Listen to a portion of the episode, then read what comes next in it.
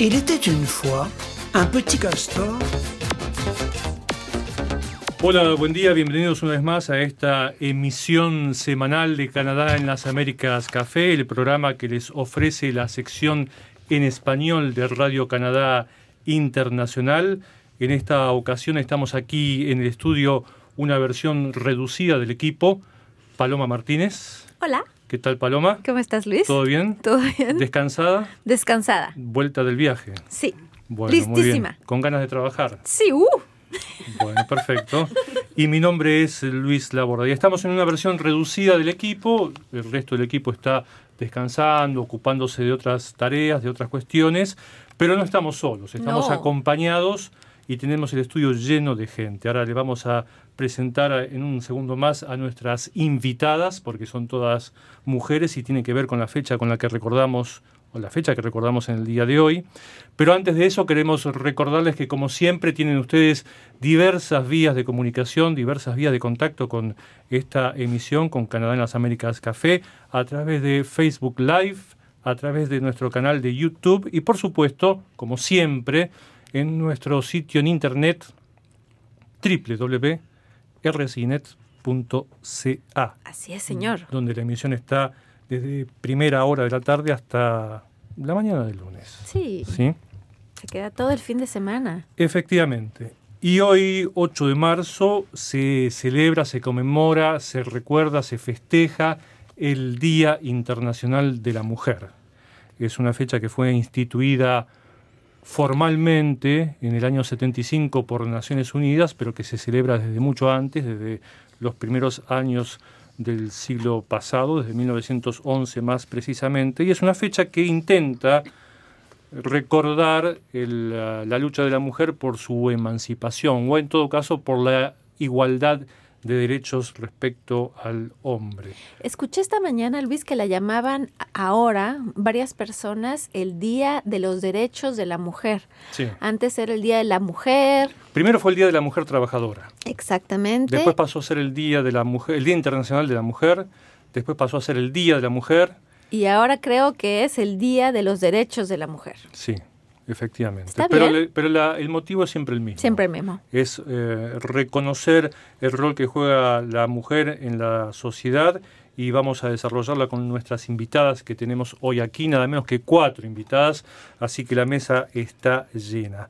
Antes de darle paso a ellas y de decirle quiénes son, les recuerdo que a quienes nos siguen a través del sitio internet podrán acceder a la música que no solemos pasar por cuestiones técnicas y de derechos y etcétera, etcétera, eh, aquí en, en directo, pero más tarde en la edición que encuentran en nuestro sitio internet tendrán acceso a esa música. En esta ocasión, una artista que ya es conocida del público porque la hemos eh, puesto aquí en más de una ocasión, que es Buffy Saint-Marie, A Luis le encanta Buffy San Marie. que es una de las artistas canadienses que más me gusta. Y estuvo recientemente por nuestros, no por los nuestros, pero nuestros colegas de CBC y de Radio Canadá Internacional en, en inglés estuvieron conversando ¿Ah, sí? con ella y todos pasaron por los, pasó por los ¿Y pasillos. por qué no nos vino a saludar? No sé, no sé, tuvimos, fuimos tímidos nosotros. Ah, bueno, ¿no? yo ni me enteré siquiera, si no le hubiese ido a saludar. Bueno, tendremos dos temas eh, musicales de ella, de esta artista de raíces indígenas, que además también está ligada a la temática de hoy, porque es una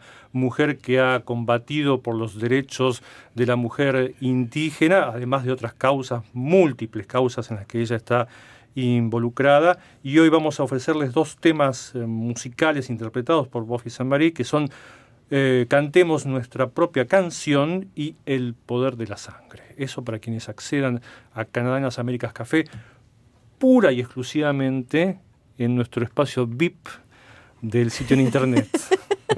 ¿Eh? Very important people. Exactamente. Bueno, y ahora decíamos que tenemos invitadas para hablar del tema del Día Internacional de la Mujer, de la problemática de la mujer. Y estas invitadas son, por un lado, Teresa Zambrano, que pertenece al organismo Femmes du Monde de Côte, à Côte d'Ivoire, Mujeres del Mundo, en el barrio de d'Ivoire, que es uno de los barrios Así de la es. ciudad de Montreal. Buenos días Buenos y días. bienvenida, Teresa. Buenos días, gracias. Un Estoy gusto tenerla aquí. Muy bien, muy amable. Luego está también con nosotros Amelia Moreno. Amelia Moreno es del Movimiento contra la Violación y el Incesto de Montreal. Bienvenida Amelia. Eh, buenos días Luis, contenta de estar aquí también. Muchas gracias por haber aceptado nuestra invitación. Tenemos también a Mónica Peña, ¿sí? Que es integrante de la cooperativa de la Maison des Amériques. Así es, buenos días y gracias por la invitación, encantada. Perfecto, y esa cooperativa es la cooperativa de la Casa de las Américas, podríamos decirlo así en español. Y por último, a Victoria Bautista Bueno, que es eh, militante por los derechos humanos originaria de México. Así es, buenos días, un placer estar con ustedes. Perfecto, muchísimas gracias Victoria, tú también por estar aquí con nosotros. Y Paloma... Tengo una pregunta de entrada. Eso. ¿Se conocen entre ustedes? Algunas sí, porque se saludaron cuando llegaron. bueno, pero podrían haber sido simplemente muy corteses y... Yo conozco, conozco a Tere, ella también es socia fundadora de la Casa de las Américas otra de las mujeres, de las 16 mujeres de, de 29 socios fundadores que somos. Entonces sí, nos conocemos. Ah, muy bien. Y yo tuve la oportunidad de conocer a Victoria en México, en el Foro Internacional Mundial eh, sobre Migrantes. Ellos presentaron también toda la problemática de las mujeres desaparecidas. Ah, de acuerdo, muy bien. Bueno, y para, para iniciar esta conversación, esta, esta charla, esta mesa de homenaje a la mujer en el día de hoy aquí en Canadá en las Américas Café, les propongo que comencemos por dar cada una de ustedes una reflexión. ¿Qué significa, qué sentido tiene para ustedes el Día Internacional de la Mujer? ¿Quién quiera comenzar? ¿Quién puede arriesgar una opinión al respecto? Teresa. Eh, yo quiero decir que la lucha de las mujeres no es solamente para arrancar uno u otro derecho al sistema capitalista. No, la lucha por las mujeres es para vivir en una sociedad liberada de cadenas que oprimen a la mayoría de las personas que son mujeres. Muy bien. Bueno, yo quería también decir que el día de hoy nos ayuda a hacer reflexiones y yo pienso que el panorama de la mujer no es muy positivo. La violencia, eh, sobre todo la violencia sexual con la que nosotros trabajamos, es sistemática en todos los países. Hay desapariciones, torturas, muerte, y eso lo vamos a ver cuando ya trabajemos con, el, con los eh, servicios que nosotros prestamos. Así que el panorama es triste, no solamente en otros países de América Latina, aquí también. Aquí también, por ejemplo, las, las mujeres indígenas son desaparecidas y las mujeres canadienses no son reconocidas en sus demandas.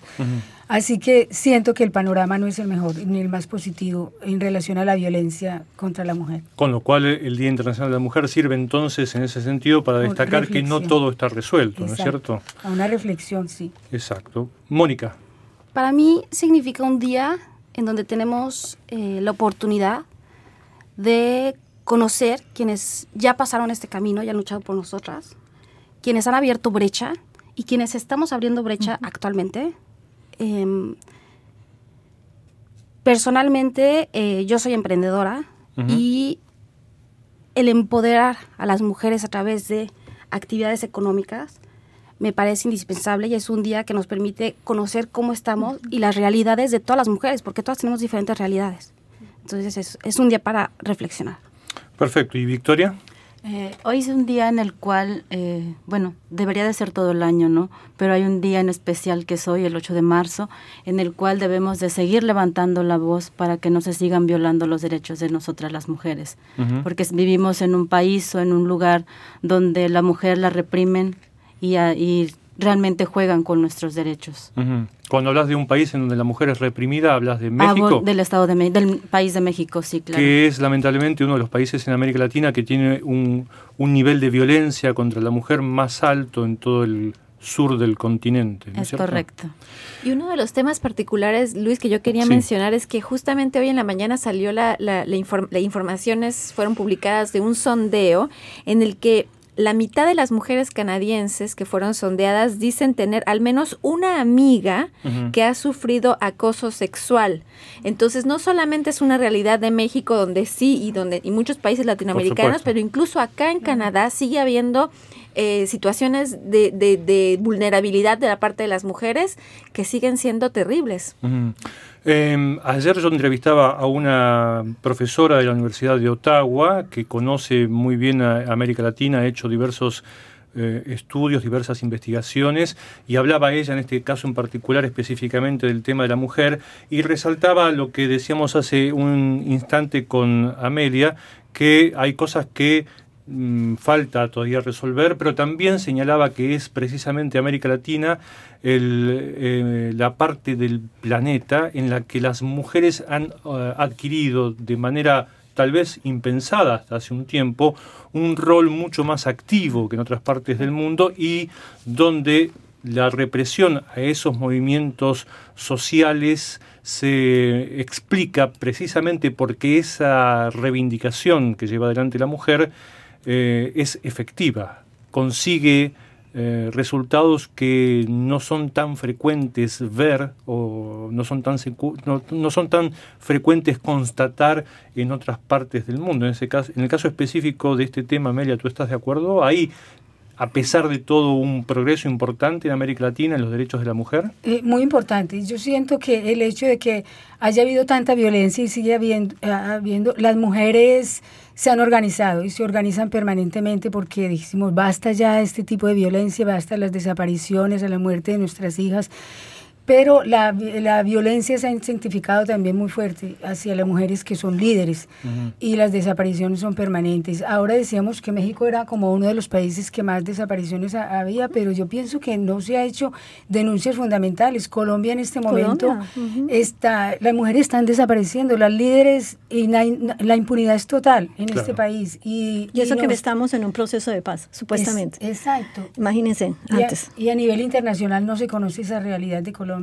Y esa, esa falta de, esa carencia de denuncias en todo caso tiene que ver con el temor a, ser, a seguir siendo reprimidas, porque la represión no ha desaparecido a pesar de los procesos de paz formales, la represión no se ha extinguido y entonces hay muchas mujeres, y no solamente las mujeres, en algunos casos el resto de la sociedad, que están aún inmersos en el miedo de denunciar eh, los actos de violencia bajo todas sus formas porque la represión es todavía real, es, palpable, es factible. Y, digamos que eh, se endureció esa represión, sobre todo después del proceso de paz, cuando las mujeres líderes campesinas empezaron a tratar de organizar su pequeña comunidad y entonces fueron reprimidas por ser vistas como una amenaza. Todo lo que suene a organización eh, es, eh, está visto como una amenaza. Entonces, las mujeres, a pesar de eso, en Colombia siguen organizándose. Y, por ejemplo, el grupo Ágape por Colombia, que trabaja por la paz y la reconciliación, que es un grupo de mujeres que se inició aquí en Canadá, que van a Colombia y que dictan talleres de paz y reconciliación, están trabajando porque esa paz sea posible.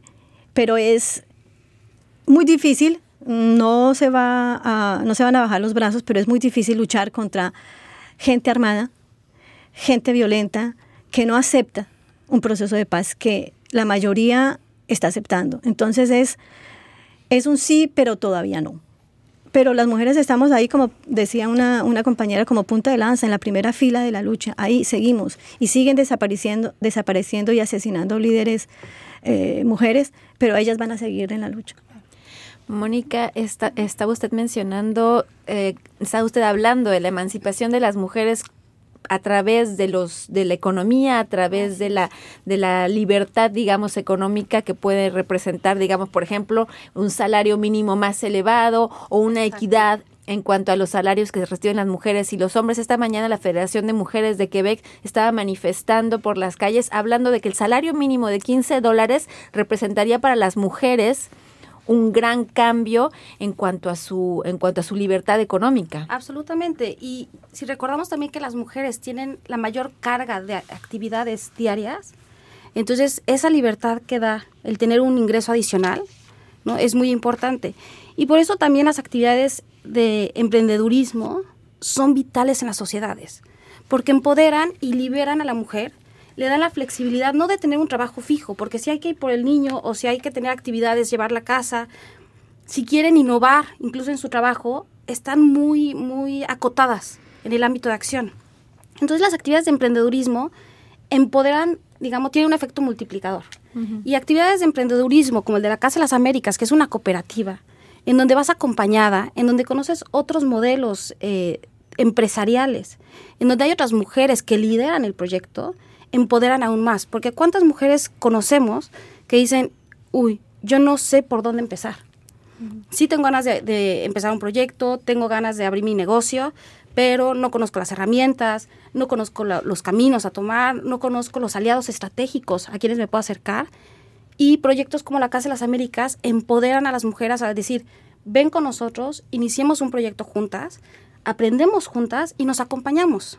Además, imagino que la realidad debe modificarse, debe cambiar, debe ser absolutamente diversa en un lugar y otro del planeta. Si tomamos en cuenta una mujer que quiere iniciar un proceso de em, emprender una actividad aquí en Canadá, eh, supongo yo, presupongo que debe ser menos complicado que hacerlo en América Latina. Así es, los factores culturales, sociales y económicos ¿no? de cada país, incluso de cada ciudad.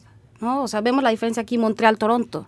No, no es lo mismo emprender un, una empresa cultural en Montreal que en Toronto. ¿no? Los, los factores que, con los que tienes que jugar son muy diferentes. Ahora hablamos de mujeres de Canadá, en Montreal, ¿no? y mujeres que están en la, en la Ciudad de México, ¿no? las cargas. Yo, yo lo veo, yo tengo dos negocios en México. Eh, soy, soy socia fundadora aquí en Montreal de la Casa de las Américas, buscando extender también y buscar mercados para mis negocios en México. Y la realidad cultural te limita, y lo venimos platicando hoy en la mañana que, que nos conocimos. Eh, la situación en México, eh, mi socia es mi hermana, y tuvo un, un, este, intento de secuestro ¿no? hace algunos meses. Y entonces asaltaron el, nuestro negocio la semana pasada. Entonces, pues claro que, que empieza a generar factores, ¿no? De decir, ¿cuál es mi, viabilidad como empresaria? ¿No? Se dieron cuenta que es un negocio dirigido por mujeres y entonces nos vuelve más vulnerables mm. como negocio, ¿no? Empiezas a cuestionarte, y yo que trabajo temas de género, son factores que, que pones en la mesa y dices, ¿qué está sucediendo? ¿no? Y por eso es que las, las iniciativas ¿no? de los grupos eh, de base, de los gobiernos, eh, deben ir enfocadas a reconocer esas realidades de las mujeres en cada localidad, en cada ciudad, para darle el, ecosistema necesario para que puedan eh, fructificar, ser fructíferos sus negocios. Perfecto. Victoria, la violencia contra la mujer es un fenómeno social, es un fenómeno cultural en todas partes del mundo, pero en el caso específico de México tiene que ver eh, con una relación íntima con el poder. Sabemos que eh, se han comprobado en diversas ocasiones los vínculos entre fuerzas, las fuerzas de seguridad o las fuerzas armadas, el ejército o incluso la policía, con grupos que tienen que ver o que están ligados de alguna manera, si es que no son ellos mismos, el narcotráfico, la trata de personas, la extorsión. Esa realidad en México aún persiste, no ha cambiado. Sí, la realidad que comentas es exactamente lo que lo que estás comentando es la realidad que se vive en México, ¿no? Mm.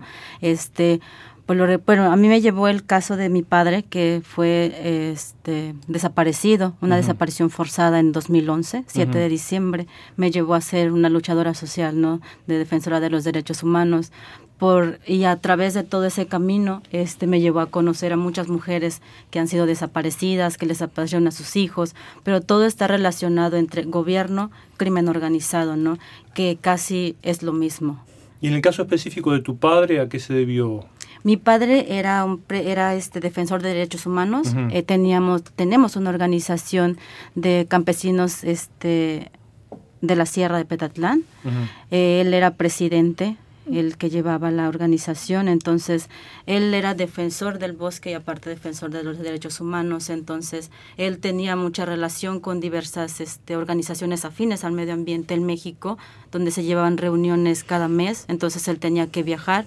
Y también ya hacíamos mucha gestión con el, este, con Javier Sicilia, este, él viajaba, un día viajó y lo levantaron, lo este, interceptaron el autobús donde él viajaba en la noche como a las 6 de la mañana, 5 de la mañana.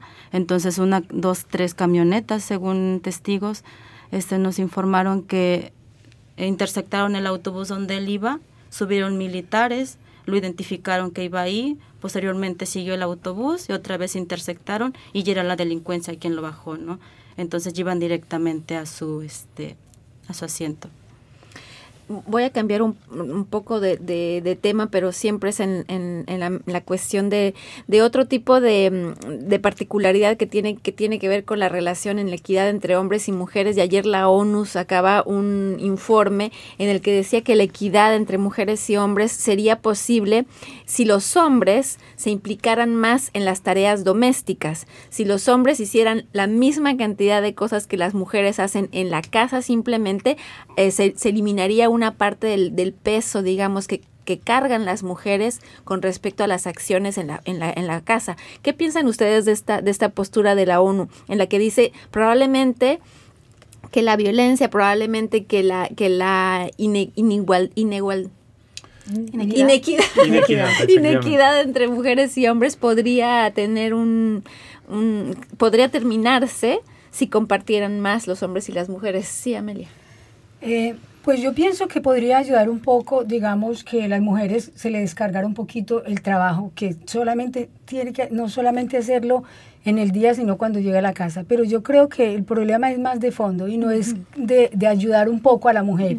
No, ayudar no, hacer su parte. O hacer su parte. El problema es que vivimos en una sociedad patriarcal, en unas relaciones de poder supremamente grandes y en esas relaciones de poder la, la desigualdad hacia la mujer es total y la violencia no se va a mejorar si no hay unas relaciones de poder diferentes con la ayuda o con la parte solamente en tareas cotidianas que se hicieran en el hogar. Teresa. Yo pienso que eh, tiene razón, eh, las tareas en el hogar deben ser eh, iguales, pero en la sociedad también debe haber equidad en el trabajo, debe haber igualdad de salarios, debe haber igualdad de oportunidades en el estudio, en la salud, porque si no, ¿de qué sirve solamente que el hombre ayude o haga su parte en el hogar. Se necesita que haya cambios a nivel legislativo, que las leyes cambien. Si las leyes no cambian, no se va a poder hacer efectivo el derecho de las mujeres como tal. ¿Y alcanza con cambiar las leyes? Porque con la em, persona con la que hablé ayer, mm, eh, casualmente hablábamos de ese tema también, y ella me decía, me nombraba algunos casos de países en los que se han eh, aprobado recientemente leyes muy avanzadas, pero el problema después, una vez que esas leyes están aprobadas, es que no se las aplica, no se las lleva a la práctica, porque la ley podrá estar eh, muy bien inspirada y haber sido incluso aprobada con un caudal de votos importante en la legislatura del país del que se trate, pero si no existe la voluntad de cambiar el esquema de poder, como decíamos recién,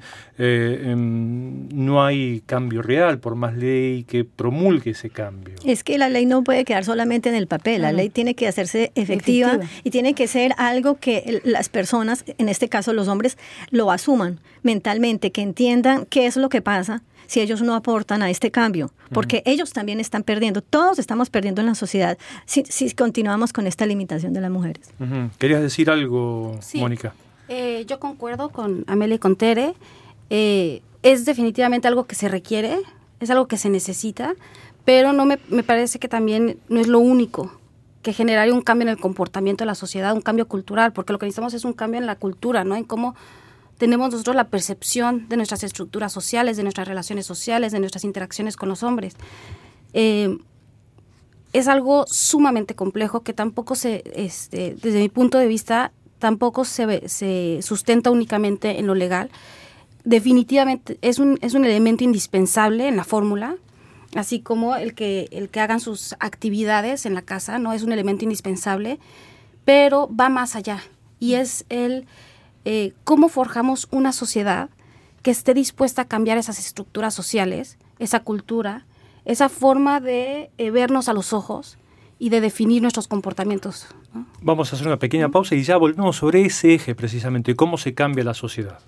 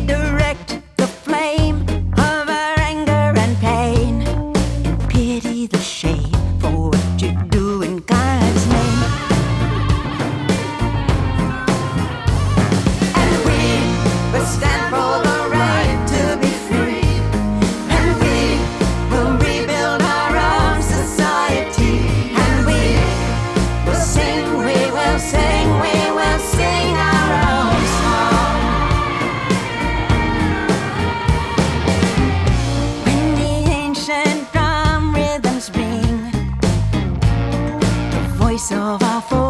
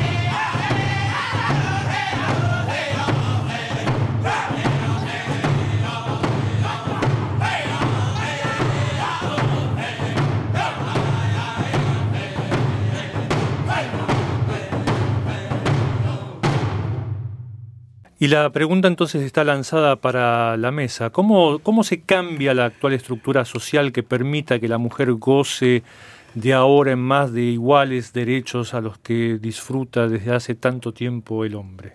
Sí. Eh, yo quiero compartir un poco lo que hacemos en Femme du Monde. Ajá. Y es, eh, sí, nos reunimos, tomamos un café, vemos una película, pero también compartimos cuáles, serían, cuáles son las causas fundamentales de la situación que vivimos. Tenemos que ir allá, al fondo de esas causas fundamentales para entender el problema que enfrentamos día a día.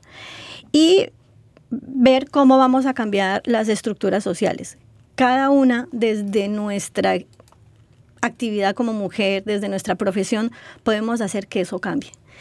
Eh, individualmente, en grupos, en comunidades y cada vez eh, más grandes, pero tenemos que ir a las causas. Si no cambiamos las causas, entonces solamente hacemos arreglos pequeños, como poner parchecitos aquí y allá donde duele, pero lo que necesitamos cambiar es la estructura como tal.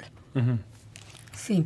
Eh, nosotros también en el movimiento contra el violencia y el incesto, eh, eh, ayudamos a las mujeres que, que tomen conciencia que el problema de la violencia no es individual, es un problema de sociedad, es un problema sistémico y las empoderamos, o sea, les ayudamos a que ellas superen las consecuencias de la agresión porque se convierten en mujeres muy vulnerables y que tomen se apoderen de ellas mismas, pero también hacemos mucho trabajo de sensibilización en las escuelas, en los colegios, en las instituciones para ser conscientes de la realidad de la violencia eh, que se vive en las mujeres y para mirar cómo podemos eh, realmente eh, pelearnos el derecho a que si las leyes existen sean cumplidas. Hacemos parte de varios comités también para movilizarnos y hacer que esas leyes sí se cumplan y sensibilizar a la, a la población en general. Vamos a volver más tarde sobre el tema específico de la violencia sexual que ha estado en las primeras páginas de todos los medios desde Claro. hace ya tiempo, en los últimos, en el último año y medio, dos años por lo menos. Pero quería seguir dándole la palabra al resto de la mesa para que nos digan su opinión, qué es lo que hay que cambiar o cómo se cambia en todo caso. Yo concuerdo con. Amelia. Creo que es una cuestión de generar conciencia en la sociedad, hombres y mujeres por igual, de eh, quitar ese miedo de vernos al espejo. ¿no? Y me parece que es un, un gran reto el generar conciencia, el que las personas se deconstruyan ¿no? y, y sean capaces de reconocerse ¿no? y reconocer a sus, a sus colegas, a su familia, etcétera. Es un reto. Es un reto muy grande, pero es a través de la conciencia. Victoria. Sí, concuerdo, es concientizarnos tanto hombres como mujeres que tenemos como los mismos derechos y las mismas oportunidades para poder desarrollarnos en una sociedad. Y hablábamos recién de la violencia sexual, del abuso sexual contra las mujeres. Es un tema que ha estado en la picota en los últimos tiempos a partir de denuncias que se han producido en distintas partes del mundo. Seguramente algunas de las más resonantes son las que se produjeron en Estados Unidos, en donde el tema del abuso sexual afectó a la industria del cine, una de las más importantes en ese país, pero que no es, por supuesto, exclusivo de ese país. Es una realidad en todo el mundo, en países del Asia, en países del África, por supuesto también en América Latina. Y aquí el organismo que tú representas, Amelia Moreno, o que tú integras en todo Sí. caso, el Movimiento contra la Violación y el Incesto de Montreal, ¿cómo aborda la problemática de la violación de la mujer? Sí. Eh, realmente es una problemática muy dolorosa. En este momento nosotros tenemos una lista de espera de seis meses más o menos, 250 mujeres que están en espera que nosotros las acompañemos en todo lo que es el proceso de ayudarlas a sobrellevar es, es la problemática de la violencia. Una vez más la cifra, por favor. 250 mujeres están en espera eh, y seis meses de espera. Eh, no tenemos mucha ayuda del gobierno. Nosotros recibimos mujeres de acá, eh, mujeres emigrantes de primera y segunda generación y mujeres en demanda de asilo. Somos los ra- un poco, un poco el organismo casi raro que trabaja con las mujeres de demanda de asilo porque este servicio no se les presta. Recibimos mujeres que vienen de Colombia, que vienen de, de Venezuela, que vienen de Haití, que vienen de El Salvador y que vienen de México y de otros países y que han sido víctimas de la violencia sexual, no solamente a, nivel, digamos, de la familia, sino a nivel eh, eh, político, porque las mujeres son utilizadas también eh, como, como mm, la violencia para poder, mm, como una arma, arma de, mm, de contradi- contradictoria entre los diferentes eh, grupos y también eh, las violencias colectivas que se viven por organismos como por ejemplo los Zetas en México, los Maras en El Salvador. La situación es supremamente dolorosa y la violencia sexual, eh, digamos en México, con mujeres, por ejemplo, que son casadas con militares y aunque no lo sean, eh, no pueden ser denunciadas porque si denuncia el peligro es aún mayor. En Colombia también y hay una impunidad total eh, frente a las mujeres si ellas denuncian la corrupción que hay también en los estados de protección del Estado, no toman en cuenta sus denuncias. Entonces estas mujeres eh, se vulnerabilizan cada vez más. Aquí también las mujeres son muy vulnerabilizadas porque así aquí se ha considerado eh, la violencia como un crimen, la violencia sexual, las demandas que son acatadas por el Estado son mínimas y la espera pues para una demanda es larga y en ese tiempo la salud mental de la mujer se compromete considerablemente. En el caso específico de Canadá, ¿la violencia sexual se da solamente en el seno de las comunidades indígenas? En absoluto, se da permanentemente todos los días, cotidianamente, en las mujeres en el trabajo, en, en el hogar, eh, las mujeres... No En las universidades, En las universidades hacemos un trabajo de sensibilización en los colegios en la, cul- la cultura de la violación porque es, es permanente y el, el incesto es uno de los casos también considerables. Tenemos eh, grupos, eh, es, eh, asistencia de- en, grupos y tenemos una demanda permanente de mujeres que han sido víctimas del incesto y que siguen siéndolo también. Es bueno destacarlo porque por lo general cuando se habla de abuso sexual en Canadá se piensa pura y exclusivamente en las comunidades indígenas como si fuera allí No el así, único no lugar en el que se produce el abuso sexual. Y es un, es un acto y un delito que está presente en otros segmentos de esta sociedad a pesar de la existencia de normas muy estrictas que lo penalizan, ¿no es cierto? Ahora, otra cosa particular que, que coincide un poco con lo que dice Amelia es que en este mismo sondeo del que les hablaba esta mañana, la mayoría de las mujeres canadienses dice haber experimentado algún tipo de discriminación de género y la mayoría se sucede en el trabajo y también dicen que sus ideas se toman menos en cuenta, menos en serio debido a su género en el, en el ámbito laboral, en el ámbito escolar. Entonces, en ámbitos, digamos, formales, también las mujeres sienten ese tipo de violencia que puede, puede no ser física, pero que también es una violencia en cuanto a ideas y en cuanto a maneras de presentarse ante, ante los colegas, etcétera. Entonces, la violencia aquí en Canadá se vive de distintas maneras también. Ligado a eso eh, está, bueno, de hecho, el tema de la inequidad salarial, que es algo que todavía hoy se sigue discutiendo. Y yo, honestamente, aunque parezca estúpido decirlo, eh, algo que sigo sin entender es cómo resulta tan difícil resolver un tema como ese cuando es muy simple, se tipifica un puesto laboral, se le asigna una retribución salarial y esa retribución es a ese puesto sea que el mismo sea ocupado para el hombre o para la mujer. Pero sin embargo sabemos que esto no es así. ¿Por, qué, no es ¿por qué es tan difícil resolver algo tan simple? Regresamos y al mismo tema que ya estamos platicando, que es el de la conciencia y cómo la gente va forjando las percepciones que son aprendidas en tu cultura. ¿no? Entonces, si, si desde que eres pequeña o pequeño te empiezan de una manera muy sutil a enseñar que una persona por una característica en específico tiene más valor que otra, empiezas a realizar ese comportamiento de manera sistemática, sin una conciencia, porque lo adquiriste de muy pequeña o de muy pequeño. Y porque se piensa que está bien. Claro, porque si así lo hacen mis papás, si así lo hacen eh, mis tíos y mis tías, ¿no? Que es en nuestros primeros, nuestros primeros Claro. espacios de convivencia, llegas al trabajo y dices, y muchas veces, por eso la conciencia, es inconscientemente que lo, que lo realizas y por eso generas de- de- eh, mucha violencia, incluso las personas, eh, violen- violencia eh, sin darse cuenta a nosotras mismas, ¿no? Mujeres que replican este tipo de comportamientos que no son conscientes que se están eh, dañando a ellas, ¿no? Que dicen, sí, hay que dar un, salario eh, menor, eh, obviamente hombres también, pero la importancia de cómo romper esas estructuras y esas percepciones, ¿no? Y por, por eso lo- los espacios e- educativos juegan un papel vital en esta transformación, ¿no? Y en esta visibilidad de, visibilización de eh, las dinámicas de género, ¿no? Las dinámicas sociales. Ahora, una cosa que me llama mucho la atención, Luis, es que en general somos las mujeres que hablamos de la igualdad de género. No entiendo por qué, no entiendo por qué no hay una implicación mucho más grande de parte de los hombres con respecto a esta equidad, porque en realidad nos concierne a todos, lo decíamos hasta, hace un momento, todos ganaríamos si las sociedades fueran más equitativas.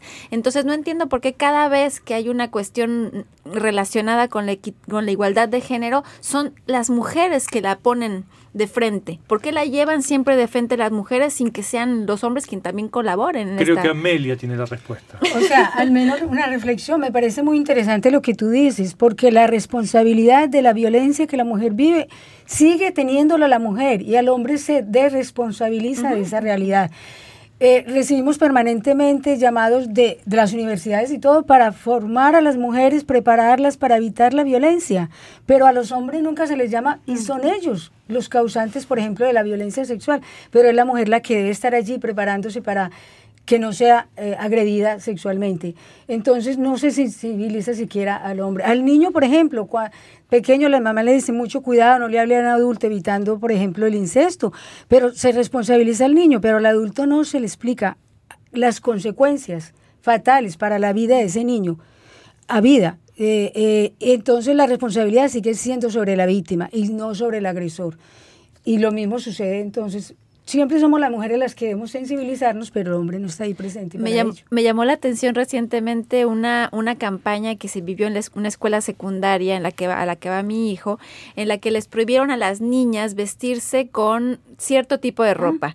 No se pueden vestir con, con tirantes delgaditos, no se pueden vestir con shorts pequeños. Y entonces las niñas se manifestaron y dijeron, ¿por qué somos nosotras las que no podemos vestirnos así? Porque lo que les argumentaban es que están llamando la atención de los hombres. Es que son ellas las que así. provocan que el hombre la agreda. Ese es, ese es- eso es lo Exactamente. que hay detrás del, del pensamiento. Pero estas es niñas- culpa de la mujer o de la niña que se vistió así de una forma provocativa y entonces el hombre, oh, pues reaccionó frente a esa provocación. Entonces la culpable y la que tiene que resolver el problema es ella. Entonces siempre la solución va hacia la, a la persona que es víctima. Eso es lo que hay que cambiar en nuestra sociedad. Y eso es lo que estas niñas estaban diciendo, niñas adolescentes de 13, 14 años. Dijeron, ¿por qué somos nosotras que tenemos que cambiar de actitud y de ropa? Amelia. Aparte que eso lleva a que el problema sea como individual. El problema es porque yo me vestí así mal y no porque es un problema de sociedad que hay que cambiar. La culpa es mía, individual. Pero No es sistemática, es sistemática, la violencia es sistemática. Yo quería como poner un ejemplo de una de nuestras participantes en uno de los grupos. Ella es enfermera en una- un instituto y tiene un cargo inclusive de coordinadora. Es una mujer muy bella y ha tenido como un acoso sexual eh, con palabras, gestos de uno de los compañeros que la ha afectado notablemente porque ella había vivido ya una, una agresión sexual en eh, cuando era niña. Y, pero esto es permanente, ella habla con la, eh, informa de esa situación y en el, se le dice, eh, no, eh, porque ese es el precio a que usted sea muy bonita, que ella dejó de, de arreglarse, no se pinta, no hace nada, porque si la persona sigue acosándola hasta que tuvo que pedir como se sintió realmente muy vulnerable y ahora está eh, considerada como una persona que tiene problemas de adaptación, o sea, eh, la violencia es ejercida sobre ella, ya debe adaptarse y el problema que no se adapte es de ella, es un problema personal. Entonces es muy grave esa situación. Antes de ir a otra pausa, quería tocar brevemente, porque me gustaría reservar los últimos minutos para dar una visión también positiva, porque la mujer Claro, ha avanzado claro. mucho en el terreno de la lucha de sus derechos eh, y sobre todo nos toca a nosotros que somos todos eh, latinoamericanos.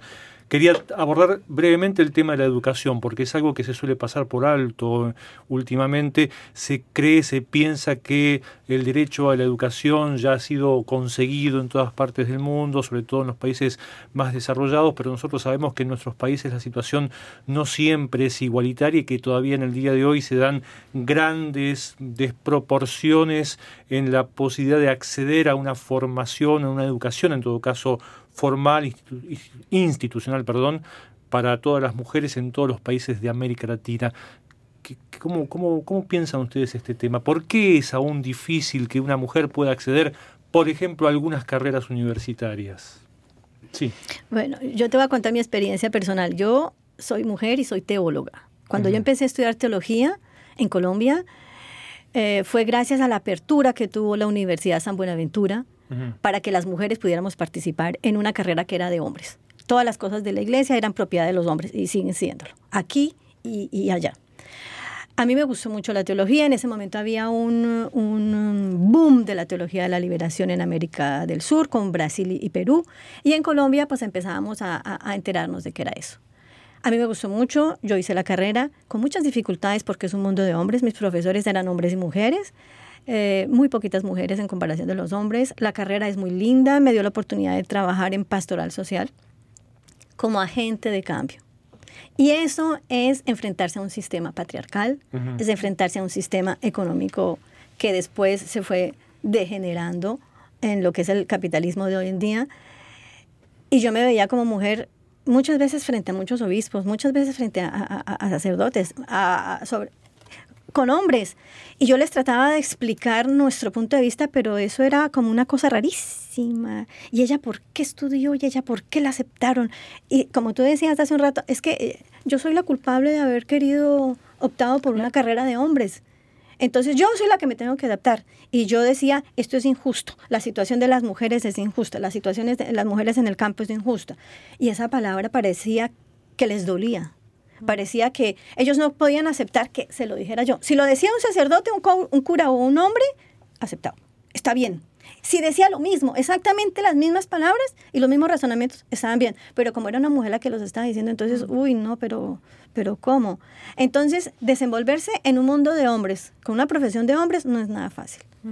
Pero yo sigo adelante, yo aquí soy capellana en una prisión y trabajo con, con hombres y estoy haciendo todo lo posible por cambiar la sociedad, aquí y allá. ¿Es la prisión que me comentaste que está operada completamente por mujeres? El 95% de la administración de la prisión son mujeres. La directora es una mujer, la subdirectora y el resto, es, todas son mujeres. Excelente. Amelia. Bueno, yo aprovecho a, a Teresa, a Teresa en, la, en, la, en el concepto que ella tiene. Somos aún una sociedad patriarcal y la sociedad patriarcal es una sociedad de poder, relaciones de poder.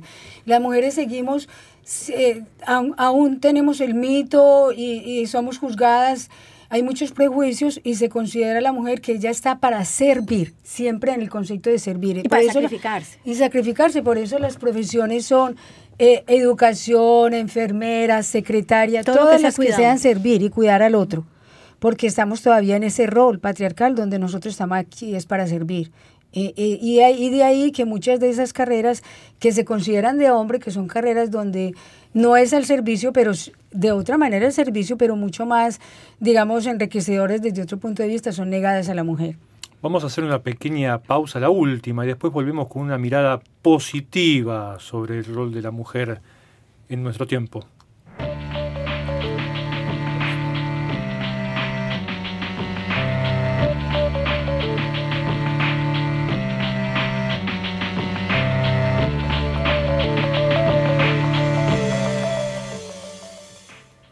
Bueno, Paloma, tenés mensajes. Tengo aquí unos mensajes que nos han llegado durante la transmisión del programa. No los, puedo, no los puedo leer todos porque queremos concluir, pero quiero decir los nombres de nuestros fieles oyentes. Javier González Nungaray dice rápidamente, la mujer es importante en todos los ámbitos de la vida. Feliz Día de la Mujer. Saludos a todos en el Castor Cibernético. Y bueno, está FM Radio, solo éxitos, saludándonos a todas las que estamos aquí y a Luis también. También. Gustavo Lucas también manda mensajes para las mujeres en este día. Salu- se- felicitaciones. Y Nelson Contreras Rincón, desde Barranquilla, Colombia. Perfecto, nos quedan solamente dos minutos, pero no quería dejar de dar una visión positiva sobre el rol que está jugando la mujer, particularmente en el caso de América Latina, porque como lo dijimos al, al comienzo de nuestra emisión, eh, cuando otros segmentos de la sociedad parecen estar en retirada. En los últimos tiempos la mujer en diversos países latinoamericanos, y tenemos ejemplos en México, en Chile, en Argentina, en, distintas partes, en Colombia también, eh, ha salido a la calle, ha ganado la calle, encabeza los reclamos de tipo social. En no pocos casos se trata precisamente de las más jóvenes las que llevan adelante esa lucha. Entonces yo quería saber qué opinan ustedes de este rol de preeminencia de la mujer en el caso específico de América Latina llevando adelante las luchas sociales. ¿Por qué se da? ¿Cómo se ha dado? ¿Cómo se ha llegado? Eh, yo quiero oh, remitirme a Argentina precisamente eh, a la lucha que hicieron las mujeres de la Plaza de Mayo hace tanto tiempo y, y que duró, fue una lucha muy larga. A ellas las llamaban locas al principio y no entendían lo que ellas estaban haciendo y lograron recuperar por lo menos a sus nietos porque sus hijos ya desaparecieron, pero lograron explicarle al mundo qué era lo que estaba pasando en Argentina. Así como ellas, también la autora Andrea Datri, que escribió el libro Pan y Rosas, está haciendo un paseo por toda América Latina y Europa explicando y contando eh, lo que hace el movimiento de mujeres en todas partes. Entonces ahí estamos adelante luchando y, y seguiremos. Amelia. Las mujeres tenemos una fuerza interior extraordinaria. Somos nosotros las que protegemos los hijos, las que llevamos adelante las grandes movilizaciones. Eh, a través de la historia son las mujeres las que se han movilizado. Por ejemplo, en los países nuestros que llegan las grandes multinacionales a acabar con las comunidades, a quitarnos nuestros recursos naturales, son las mujeres las primeras que salen avantes, a pesar de que son militarizadas y que viven las consecuencias de esa violencia. Las mujeres somos unas luchadoras, por eso yo quiero invitarlos hoy a la movilización que vamos a hacer las mujeres eh, con motivo del 8 de mayo. En la, vamos a salir de, de la San Catrín, en la B, eh, vamos a reunirnos ahí y vamos a hacer una movilización para decir no más, basta, toda la violencia. ¿A qué hora? Eh, a las cinco y media, Perfecto. sí. Eh, Mónica, Eh, definitivamente hay una energía renovada en América Latina, ¿no? Eh, las mujeres jóvenes están tomando los espacios, eh, se están allegando las herramientas que tienen redes sociales y el saberte acompañada te permite como tomar vuelo y gritar más fuerte y correr más rápido y brincar más alto, ¿no? Y estamos forjando una hermandad en América Latina y lo vemos con los movimientos que se están dando en los diferentes países y cómo nos estamos enlazando y generando redes y contactando y creo Se acabó el tiempo. y, y se acabó el tiempo, efectivamente. estoy inspirada. pero- Lamentablemente no tenemos más tiempo, les agradecemos a todos ustedes la presencia aquí en este estudio. Feliz Día de la Mujer y a nuestro auditorio les agradecemos como siempre haber estado aquí y será hasta la próxima semana.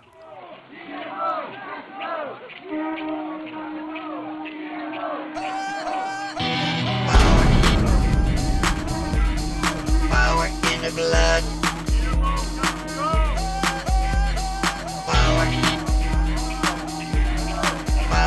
The blood.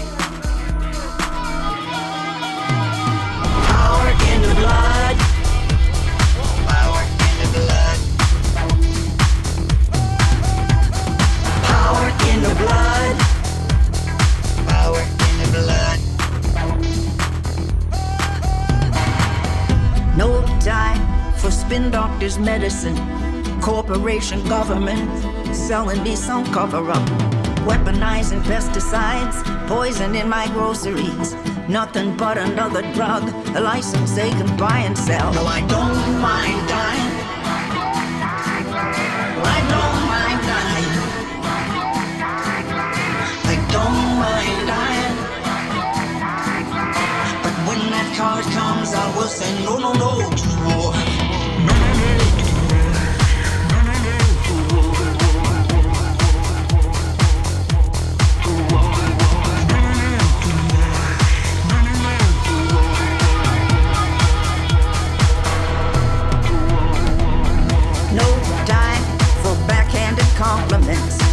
Television anchormen, desperate for incident. Real estate assassins exploiting our predicament. How everything depends upon it being in their interest. No, I don't mind dying. I don't mind dying. I don't mind dying. But when that color comes, I will say no, no, no to. No. There is power song. And when that color comes, I will say no, no, no to war. Power in the blood, justice in the soul. And when that color comes, I will say no, no, no to war. There's military interest.